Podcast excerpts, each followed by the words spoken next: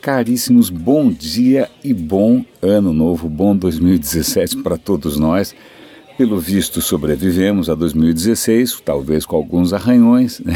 mas pelo menos eu acho que a esperança continua de pé. Se não tiver de pé, a gente faz de conta, porque o importante é continuar né, levando adiante essa tocha, né, para ver se a gente afasta essas trevas, porque uma das conclusões talvez de 2016 é que trevas viralizam, né, ilusões viralizam, né, é impressionante como, eu, aliás, até dando um tom mais otimista, seria bárbaro né, se as ideias legais, bacanas, humanizantes tal, elas viralizassem por conta própria, né? Não, não, a gente tem que empurrar esse piano e faz parte do nosso show, faz parte da nossa saga, né? Continuar batalhando aí por um futuro mais humano, né?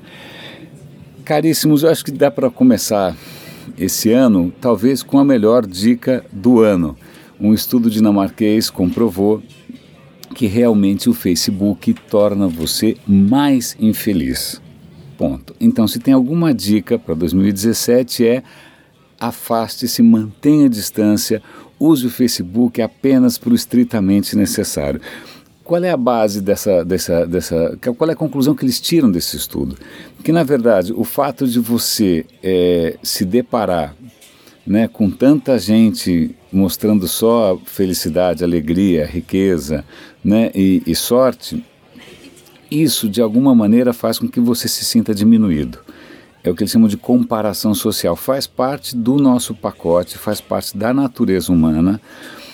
Esse mecanismo em que, se você não se sente socialmente é, legal, é, isso te faz mal.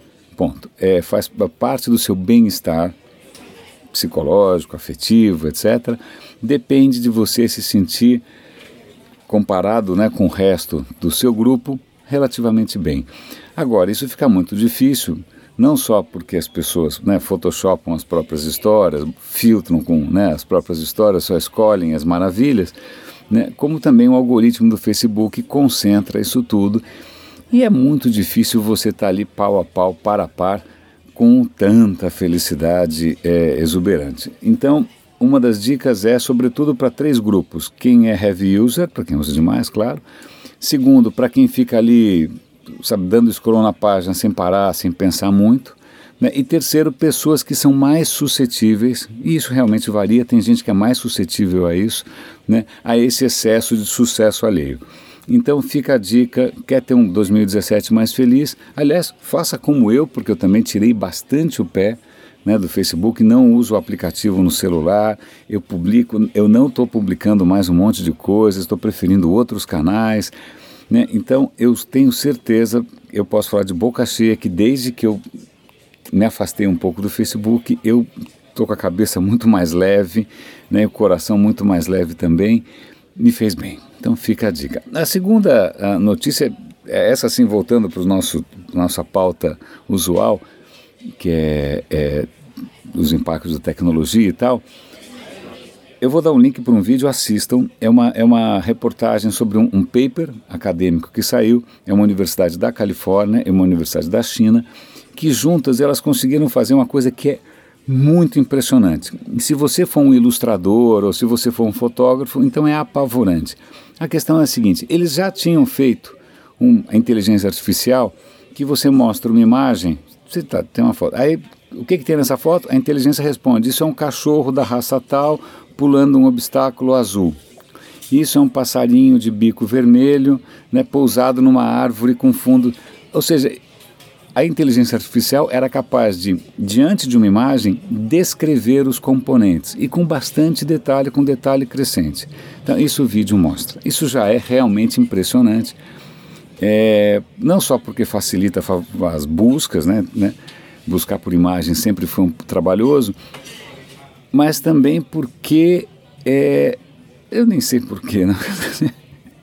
eu não consigo parar de pensar no que eu vou falar na, na, sequência, que é o seguinte: eles resolveram inverter o jogo.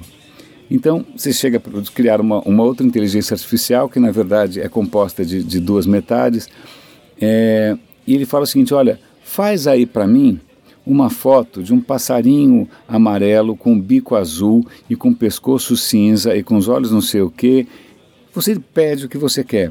É o que acontece. Essa inteligência artificial, que é dividida em duas, uma das metades começa a esboçar né, uma imagem em cima do que você pediu textualmente, verbalmente. A outra metade da inteligência artificial fica dizendo, né, não tá bom, faz de novo. E elas ficam, em princípio, competindo entre si.